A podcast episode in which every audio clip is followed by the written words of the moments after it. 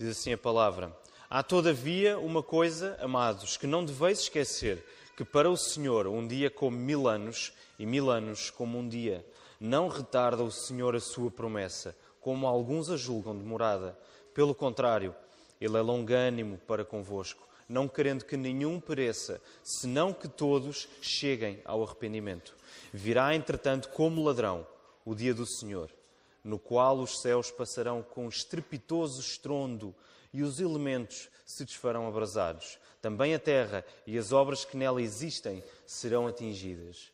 Visto que todas essas coisas hão de ser assim desfeitas, deveis ser tais como os que vivem em santo procedimento e piedade, esperando e apressando a vinda do dia de Deus, por causa do qual os céus, incendiados, serão desfeitos e os elementos abrasados se derreterão. Nós, porém, segundo a sua promessa, esperamos novos céus e nova terra, nos quais habita a justiça. Por essa razão, pois, amados, esperando estas coisas, empenhai-vos por ser desachados por Ele em paz, sem mácula e irrepreensíveis, e tendo por salvação a longanimidade de Nosso Senhor. Vamos aproveitar os instantes seguintes para nos cumprimentarmos e saudarmos aos outros, em particular os que nos visitam esta manhã. Vamos ter uma palavra de oração. Nosso Deus e Pai, nós somos-te gratos por estarmos neste lugar reunidos. Nós somos a tua igreja que te quer louvar, que quer, que quer aprender de ti, que quer seguir uh, o teu caminho juntos, Senhor. Nós agradecemos a tua palavra e pedimos nesta hora que abras o teu coração, que o pregador principal desta manhã seja o teu Espírito Santo, Senhor. É isto que nós pedimos e agradecemos no nome do teu Filho Jesus. Amém. Hoje é o segundo domingo do Advento, estamos numa, numa série de textos que nos recordam não só o nascimento de Cristo, mas também uh, a expectação e a expectativa da sua segunda vinda. E neste texto em particular precisamos observar um pouco o contexto onde ele é escrito. Pedro está a escrever a sua segunda carta. E embora não seja claro para quem é que Pedro está a escrever, há a possibilidade de os destinatários desta carta serem os primeiros da primeira carta de Pedro, mas não há certezas em relação a isso.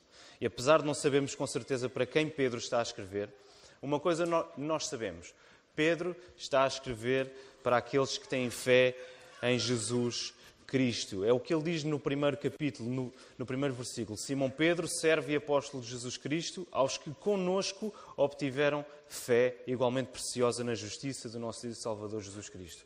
Pedro está a escrever para os cristãos. Pedro está a escrever para a igreja. Para aqueles que professam fé no Senhor Jesus. E neste grupo de pessoas, possivelmente igrejas na Ásia, neste grupo de pessoas, Pedro identifica a presença de um perigo particular. Um perigo que aparecia na forma de falsos mestres. Pessoas que se assumiam como cristãs, mas que espalhavam ensino herético, ensino errado, de forma contrária à fé que professavam. Pessoas que se professavam, que diziam que eram cristãs, mas que ensinavam coisas que iam em contrário àquilo que os, que os apóstolos estavam a ensinar à igreja, coisas contrárias às Escrituras. E é neste contexto que olhamos para o texto desta manhã, que trata da segunda vinda do Senhor Jesus. Os falsos ensinos destes falsos mestres incluíam o desprezo pelo regresso de Cristo. E os falsos mestres recusavam a promessa de que Jesus viria outra vez, porque o cumprimento dessa promessa parecia estar atrasado. Eles recusavam essa promessa porque parecia que estava atrasado o cumprimento dessa promessa. Parecia que Jesus nunca mais iria regressar. Então Pedro no versículo 8, o texto onde começámos a ler esta manhã, ele vai citar o Salmo 90. O Salmo 90, quando ele diz: Para o Senhor um dia como mil anos e mil anos como um dia. Pedro está a citar o Salmo 90 para argumentar a favor da certeza da vinda de Cristo, bem como do porquê de Deus estar a atrasar esse dia. Pedro vai usar o Salmo para argumentar em favor disto.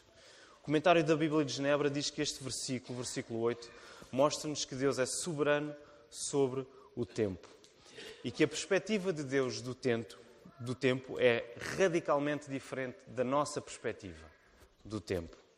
Deus é eterno e porque o tempo foi criado por Deus, tanto o passado como o presente, como o futuro estão diante dele continuamente. De um modo que, que não nos é possível compreender como é que isso acontece, porque nós somos criaturas finitas, nós somos criaturas que têm limites, que existem dentro do tempo. Mas todas essas dimensões do tempo estão diante de Deus de um modo que nós não conseguimos perceber, porque Ele é soberano sobre o tempo. Foi Ele que criou o tempo. Deus é eterno. E Pedro dá este argumento para que os cristãos não esqueçam, ao contrário do que faziam e diziam os falsos mestres, que a aparente demora não significa que Deus não tenha apontado um dia para a vinda do Filho. Esta aparente demora não significa que Deus seja incompetente a cumprir as suas promessas. Ele prometeu que Cristo viria, ele apontou um dia na sua, na sua vontade e ele vai cumprir. E Pedro está a argumentar isso quando ele vai citar o Salmo, a dizer, a dizer lembrem-se, Deus é eterno, o tempo para ele não funciona como funciona para nós. Ele é soberano sobre isso. Pedro continua a argumentar no versículo 9. Este adiamento divino está assente no facto de Deus ser longânimo para o seu povo. Reparem aí, não retarda o Senhor a sua promessa, no versículo 9, como alguns a julgam demorada. Pelo contrário, ele é longânimo para convosco. Não querendo que nenhum pareça, senão que todos cheguem ao arrependimento. O julgamento ainda não veio, porque Deus está a dar tempo para que pecadores se arrependam. É este o motivo. O julgamento, o dia do Senhor ainda não veio, porque Deus está a dar tempo para que pecadores se arrependam. E longanimidade é uma palavra fortíssima e muito bonita. Ela dá a ideia de alguma coisa longa. Não de longa no sentido de comprimento físico, mas alguém que é longo. Significa paciência, capacidade que Deus tem de ser paciente, de suportar em amor uma afronta contra Ele mesmo, para conduzir o pecador a um lugar de arrependimento. Noutras passagens, lemos também que Deus é sofredor, porque ele, ele, sofre. É essa a ideia de Deus ser longânimo, ele é longo, ele suporta com paciência os pecadores, não dando logo o castigo que eles merecem, mas dando tempo para os trazer ao arrependimento. E um esclarecimento é necessário neste versículo. Ele diz que Deus é longânimo para convosco, não querendo que nenhum pereça, senão que todos cheguem ao arrependimento. Este versículo não está a dizer que Deus está à espera que todas as pessoas, sem exceção, cheguem ao arrependimento. O versículo não está a dizer isto. Este versículo não é a favor do universalismo. O universalismo diz que Deus salvará o mundo inteiro. O versículo não está a argumentar isto. E nem sequer o versículo está a favor de um alcance ilimitado da morte expiatória de Cristo na cruz. A morte, quando eu estou a dizer isto, que o versículo não, não está um, a falar em favor de uma, de uma morte expiatória de Jesus na cruz que seja ilimitada a todas as pessoas. Eu estou a dizer que Cristo, a Bíblia não diz que Cristo morreu por todas as pessoas sem exceção. Não é esse o modo como a Bíblia coloca este assunto. Não é os termos em que a Bíblia coloca a morte expiatória de Cristo. Nós devemos reparar nas palavras que aparecem no versículo. Reparem, ele é longânimo para convosco, não querendo que nenhum, primeira palavra, nenhum pareça, senão que todos cheguem ao arrependimento. Então, estas duas palavras, nenhum e todos, elas devem ser entendidas e devem ser qualificadas pela palavra que aparece antes, que é convosco. O apóstolo Pedro diz primeiro: O Senhor não retarda a sua promessa, pelo contrário, Ele é longânimo para convosco, não querendo que nenhum pereça. Ele é longânimo para convosco. Portanto, Pedro está a falar para os cristãos, para convosco. E quer o nenhum, quer o todos têm de ser compreendidos neste grupo. Então, o que é que isto significa? O arrependimento que está em vista é o do povo de Deus e não do mundo inteiro, sem exceção. É isto que o apóstolo Pedro está a dizer. Deus está a ser longânimo para que todo o seu povo tenha tempo para se arrepender e para todos aqueles que que pertencem ao povo de Deus cheguem à fé e ao arrependimento. Este adiamento do juízo divino, é sinal da paciência e da misericórdia de Deus. E cumpre o propósito de trazer ao arrependimento e à fé homens e mulheres pecadores que Deus elegeu antes da fundação do mundo. E também trazer ao arrependimento aqueles que já têm fé e que, no contexto desta carta, estavam a ser enganados pelos falsos mestres. Então, o universo que Pedro está a querer enfatizar aqui são aqueles que pertencem a Deus, aqueles que Deus conheceu de antemão, aqueles que Deus, que Deus predeterminou, que aqueles que Deus escolheu antes da fundação do mundo, para que todos eles cheguem ao arrependimento, para que nenhum deles se perca. E para aqueles que já pertencem à família de Deus, que já estão em Cristo e que porventura estão a cair em pecados, estão a ser enganados, tenham tempo para se arrependerem e corrigirem a sua conduta. Além disto, Pedro traz o elemento da surpresa para quando esse dia chegar. Não haverá homem ou mulher que esteja à espera que ele chegue. Ninguém sabe quando será esse dia, senão o próprio Deus. Pedro traz ainda o elemento da destruição, que vai caracterizar a segunda vinda de Jesus. E há aqui um elemento do fogo, as coisas serão consumidas pelo fogo. O puritano Matthew Harry escreve que o fogo deste dia será um fogo consumidor para tudo aquilo que o pecado introduziu no mundo, para tudo aquilo que o pecado introduziu no mundo, aquilo que é maligno. O fogo deste dia será consumidor, mas será um fogo refinado, refinador e purificador para, para as obras da mão de Deus, para tudo aquilo que é da mão de Deus, tudo aquilo que é obra de Deus. Este fogo será purificador e renovador. A consequência que o conhecimento destas coisas deve produzir na vida do cristão é uma vida em santo procedimento e piedade, como vemos no, no, versículo 11. Pedro está a dar informação aos cristãos e ele diz no versículo 11: Uma vez que todas estas coisas vão ser assim desfeitas, vão desaparecer assim, vocês deveis ser tais como os que vivem em santo procedimento e piedade. Pedro não está a dar informação, não está a debitar informação ou a acumular informação interessante para escrever um livro de ficção científica.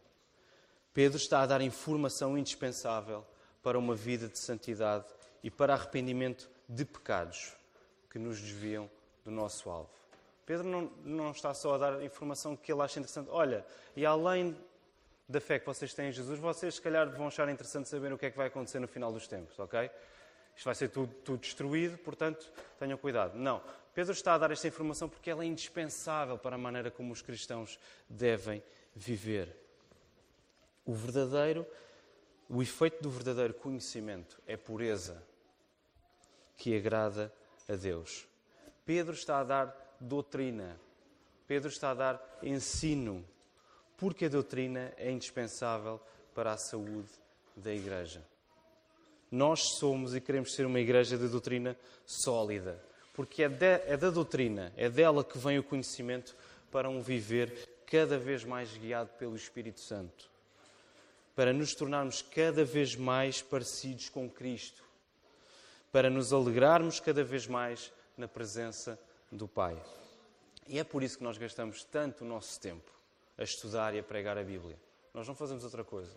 Nós gastamos tempo a estudar de manhã na escola dominical, a pregar a Bíblia também de manhã. Nós precisamos da Bíblia porque precisamos mais do próprio Deus. É simples. Deus está a dar ensino aos cristãos porque eles precisam mais de Deus. Não é apenas para acumularem conhecimento, é porque isso vai mudar e influenciar a maneira como eles vivem. Tem importância. Nós precisamos da Bíblia porque precisamos mais do próprio Deus. E não é por acaso que muitas das cartas do Novo Testamento elas são escritas para desmascararem falsos mestres, falsos ensinos, para proteger a Igreja. Porque um falso ensino conduz a uma vida dissoluta, a uma vida que se vai afastando daquilo que Deus quer e daquilo que agrada a Deus. Por isso é que os, os escritores, Pedro, Paulo, os escritores do, do Novo Testamento, estavam tão, tão preocupados em corrigir aquilo que estava de errado nas igrejas, aquilo que estava a ser mal ensinado. Eles estavam a proteger as igrejas dos falsos mestres. Pedro continua a escrever, a escrever e ele exorta os cristãos a não apenas esperarem o regresso de Cristo. Vejam no, no, no versículo 12, um verbo muito interessante. Ele diz: esperando, okay, devemos esperar que Cristo regresse, é isso que nós estamos a fazer com o advento, esperando e apressando a vinda de Deus, a vinda do dia de Deus. Pedro não está apenas a encorajar os cristãos a esperarem. Ele está a dizer: apressem essa vinda. Ok, parece demasiado ousado, não é? Pedro estar a dizer uma coisa destas. Calma lá, Pedro.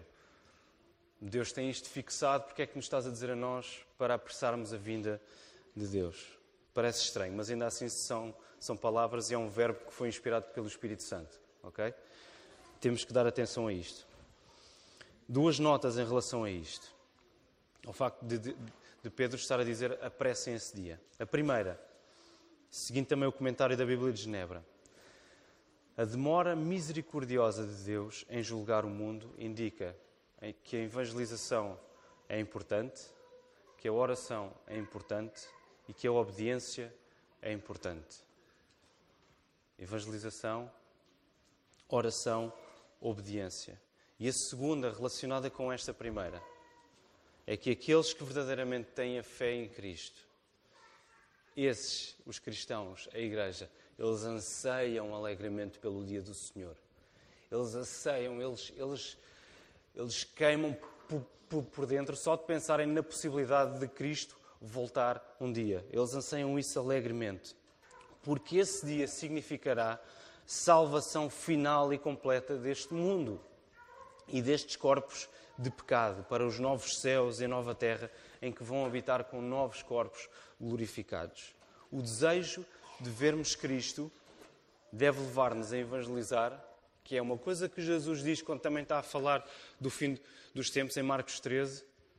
Marcos 13, eu vou abrir só para os irmãos terem o, o texto presente com, com, com, convosco. Marcos 13, o versículo 10. Jesus está a dizer assim: Mas é necessário que primeiro o Evangelho seja pregado a todas as nações. Ele está a falar do princípio das dores, está a falar o que é que vai acontecer, mas é necessário que o Evangelho seja pregado. Oração. Quando Jesus está a ensinar os discípulos a orarem, qual é a oração que Jesus ensina? Agora quero ouvir a igreja. Pai nosso que estás nos céus, santificado seja o teu nome, venha o teu reino. Podemos parar por aqui. Para a semana a continuar a oração. Venha o teu reino. Jesus ensina-nos a orar para que nós peçamos a Deus que o reino dele venha, que o reino dele se estabeleça completamente. O próprio Jesus ensina-nos a orar isso. Peçam, venha o teu reino, vem Senhor Jesus. A própria Bíblia termina assim: Maranata, vem Senhor Jesus. E este desejo de vermos Cristo também nos deve levar a obedecer e em viver em pureza. É o que Pedro está a dizer aqui no versículo 11. Devem viver como aqueles que vivem em santo procedimento e piedade. Então são estas coisas que nos levam a apressar o dia de Deus. Ele está, ele está designado, mas Deus une estas coisas para que nós possamos desejar esse dia cada vez mais, evangelizando, orando e obedecendo. Estas coisas que Pedro escreve devem a Igreja de Cristo a viver em constante perseverança na fé, no arrependimento e na obediência, em constante luta. É essa perseverança que consolida a nossa paz. Como ele escreve no, no, no versículo 14: Por essa razão, pois amados, esperando estas coisas, empenhai-vos, empenhai-vos Esforçai-vos, sede perseverantes, por ser desachados por Ele em paz. É esta perseverança, é este empenho que somos chamados a fazer, que vai consolidar a nossa paz e a nossa segurança em pertencermos a Cristo e em estarmos com Ele no seu regresso. E queria só fazer aqui um bocadinho uh, rewind para a primeira carta de Pedro.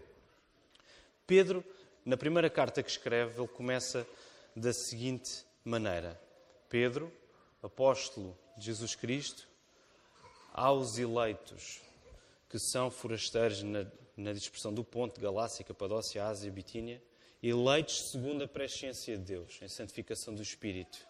Portanto, ele está a designar as pessoas para quem está a escrever, os cristãos, de eleitos por Deus. Eles foram eleitos por Deus. O apóstolo Pedro, que escreveu isso na sua primeira carta, é o mesmo Pedro que diz que agora os cristãos que são eleitos devem esforçar-se para viver sem mácula e irrepreensíveis. Ok? Pedro que disse na primeira carta: Vocês são eleitos. Ele gosta de dizer: Vocês que são eleitos devem viver irrepreensivelmente. A eleição de Deus garante que pecadores eleitos são redimidos por Cristo. A eleição de Deus garante, o facto de Deus eleger pecadores, garante que eles serão redimidos por Cristo, eles vão ser atraídos a Cristo pelo Espírito Santo e eles vão ser preservados para sempre pelo poder da sua graça. Porém, isto não significa que os cristãos que são eleitos estão agora imunes ao pecado. Não significa isso. Joel Bick ajuda-nos a perceber. Embora a fé dos crentes não desapareça, é essa a nossa convicção. Embora a fé daqueles que verdadeiramente estão unidos a Cristo, ela não desaparece, há ocasiões em que, infelizmente, essa fé não será ativa. Ativa no sentido de a colocarmos em prática nas nossas vidas. Ela permanece lá, a nossa salvação está segura. Mas, infelizmente, há ocasiões em que essa fé não será ativa. Nós continuamos sujeitos a este corpo de pecado nós continuamos sujeitos a lutar contra a carne, contra o mundo, contra Satanás. A lutar, a lutar contra o próprio pecado que existe em nós. E somente um exercício de perseverança, como o apóstolo Pedro está a dizer, um exercício de empenho e luta fiel para permanecermos em obediência a Cristo, é que nos vai trazer sentimentos cada vez mais transformados, cada vez mais moldados e cada vez mais direcionados para Deus. É esta perseverança que vai cada vez mais moldar o nosso coração. Quando o nosso coração encontra a sua maior alegria em Deus Pai, em Deus Filho e em Deus Espírito Santo, a nossa paz e a nossa segurança são experimentadas por nós de uma maneira muito superior e completa. Quando a nossa alegria maior está em Deus Pai, Deus Filho e Deus Espírito Santo, a nossa segurança, a nossa alegria, a nossa firmeza são experimentadas por nós de uma maneira muito superior e muito completa. Quando o nosso coração distrai com outras coisas e a nossa alegria vai estar dependente de tudo o resto, menos de Deus, é natural que a nossa paz e a nossa segurança comecem a diminuir. É natural. Nós não vamos estar agarrados a Deus. Quantos cristãos tendo a sua salvação certa no sangue expiatório de Cristo e estando seguros na mão do Pai, porque a própria palavra nos diz isso. Quantos cristãos que estão nesse estado segurança vivem anos e anos em incertezas, em dúvidas e em desespero? Quantos de nós aqui esta manhã andamos há meses, possivelmente anos, a debater-nos com incertezas, com dúvidas, com desespero, porque não experimentamos este sabor, esta segurança. Somos chamados a viver tudo aquilo que a salvação de Cristo garante para nós. É como se estivéssemos a comer uma feijoada, mas o nosso prato de feijoada só tem o feijão. E é o feijão diretamente que vem da lata. Não passa sequer pe, pe, pe, pelo lume, ok? Não, vai, não é cozinhado sequer. Prato, feijão e comemos assim. Ele vai alimentar-nos, certo? Nós vamos ficar alimentados mas vamos comer aquilo, não, não nos vai saber muito bem, se calhar. A menos para aqueles que gostam de feijão de qualquer maneira. Mas se fosse eu, comeria com arroz, colocaria as couves, o chouriço, a farinheira, e aí, e aí a feijoada seria muito melhor. Concordam? Amém, irmãos? Amém. Ok, Tiago, é preciso trazer gastronomia para as pessoas dizerem amém. Mas eu queria trazer esta ilustração simples para, para perceberem isto. Nós vamos ser alimentados à mesma, mas ao comermos aquele prato não vamos ter o mesmo sabor do que se tivéssemos comido o prato completo e condimentado da maneira certa. A mesma coisa acontece com a nossa fé. Nós seremos salvos porque isso não depende de nós, isso depende do que Cristo fez. E o que Cristo fez está completado, está garantido, mas a maneira como nós vamos experimentar isso aqui depende da maneira como nós vivemos também. A nossa segurança e a nossa paz vão depender do modo como nos empenhamos nessa salvação. Não desprezemos, pois, o sabor indescritível da salvação que Cristo garantiu para a sua Igreja através da sua morte. Experimentemos essa paz e essa segurança que o Espírito Santo nos dá. E o apóstolo Pedro termina, termina não, o nosso texto hoje termina no, no versículo 15, com a seguinte afirmação de Pedro: E tendo por salvação a longanimidade de nosso Senhor. O comentário Vida Nova diz o seguinte: Devemos ter em mente a paciência de Deus, porque Ele está a dar tempo para que incrédulos sejam salvos e crentes tenham tempo de desenvolver a sua salvação. O apóstolo Paulo também diz isto na sua carta aos Filipenses: Desenvolvei a vossa salvação com temor e tremor. Desenvolvei. Deus dá tempo para que os crentes façam isso, desenvolvam a salvação. Não, não no sentido de ganharem a salvação para si, mas de se apropriarem destas coisas que estamos a falar, da segurança, da paz, de mostrarem os frutos que essa salvação produz em nós. O advento, a espera e a expectativa pela celebração do Natal, do nascimento de Jesus, indica também a espera e a expectativa pela, pelo regresso do Senhor Jesus. Nunca nos devemos esquecer disto. Sempre que celebramos o Natal, estamos a aguardar a vinda do Senhor. Vivemos na era, numa era apocalíptica. Eu digo isto não porque, um, não porque os sinais do Apocalipse estão todos diante de nós agora, mas porque, de facto, Jesus já nasceu, Jesus já morreu, Jesus já ressuscitou, Jesus já subiu aos céus, onde está sentado à direita de Deus Pai Todo-Poderoso. O Espírito Santo já desceu, já foi derramado sobre a sua igreja. Nós vivemos num tempo apocalíptico porque aguardamos a vinda de Cristo. A partir do momento em que o Espírito Santo desce, a igreja está a viver numa era apocalíptica, porque aguarda a vinda de Cristo. Devemos ser apocalípticos no nosso viver. Devemos remir o tempo. Devemos aproveitar as, as, as ocasiões para falarmos de Cristo, para sermos santos no nosso pensar, para sermos santos no nosso falar, santos no nosso proceder, para investirmos o nosso tempo em oração para investirmos o nosso tempo a ler a palavra de Deus, para termos o conhecimento que o Espírito Santo usa soberanamente para nos conduzir cada vez mais a Cristo, para amarmos mais as nossas famílias, para começarmos o nosso, o nosso trabalho de evangelização e de pastoreio nas nossas casas, nos nossos lares,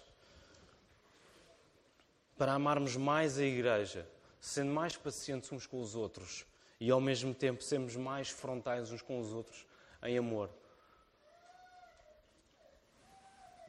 Sejamos apocalípticos, porque é a longanimidade de Deus que nos sustenta, como diz o versículo 15. Tendo por salvação a longanimidade do Senhor. Lembrem-se, este tempo que nós vivemos, ele é sustentado porque Deus é longânimo. Ele não é sustentado por mais nada. Ok?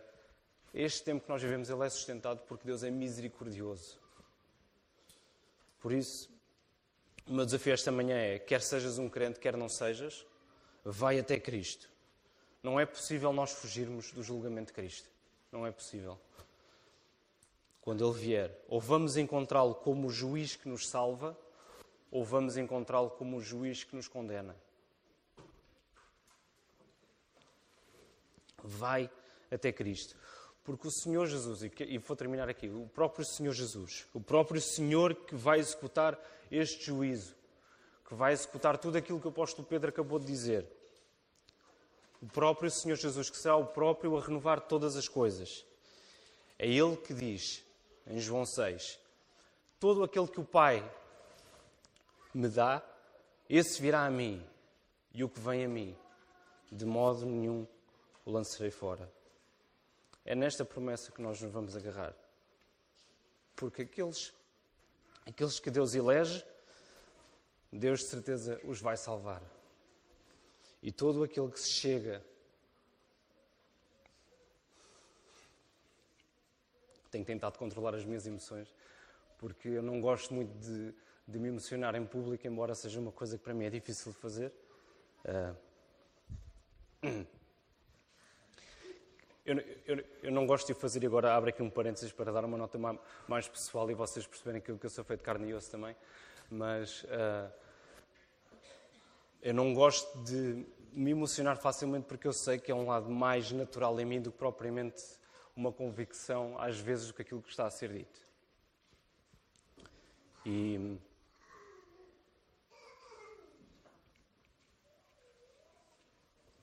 E tenho tentado combater isto pedindo a Deus que me ajude a emocionar-me pelas coisas certas e a ser firme nas coisas que devem ser firmes e que devem ser ditas com firmeza. Ok. Todos aqueles que Deus elege, eles serão salvos de certeza. Essa é a nossa convicção. E por causa disso, nós vamos remir o tempo esperando a vinda de Deus, evangelizando, falando de Cristo, porque nós sabemos que eles serão salvos. E aqueles que pertencem a Cristo, Cristo de modo nenhum os lançará fora.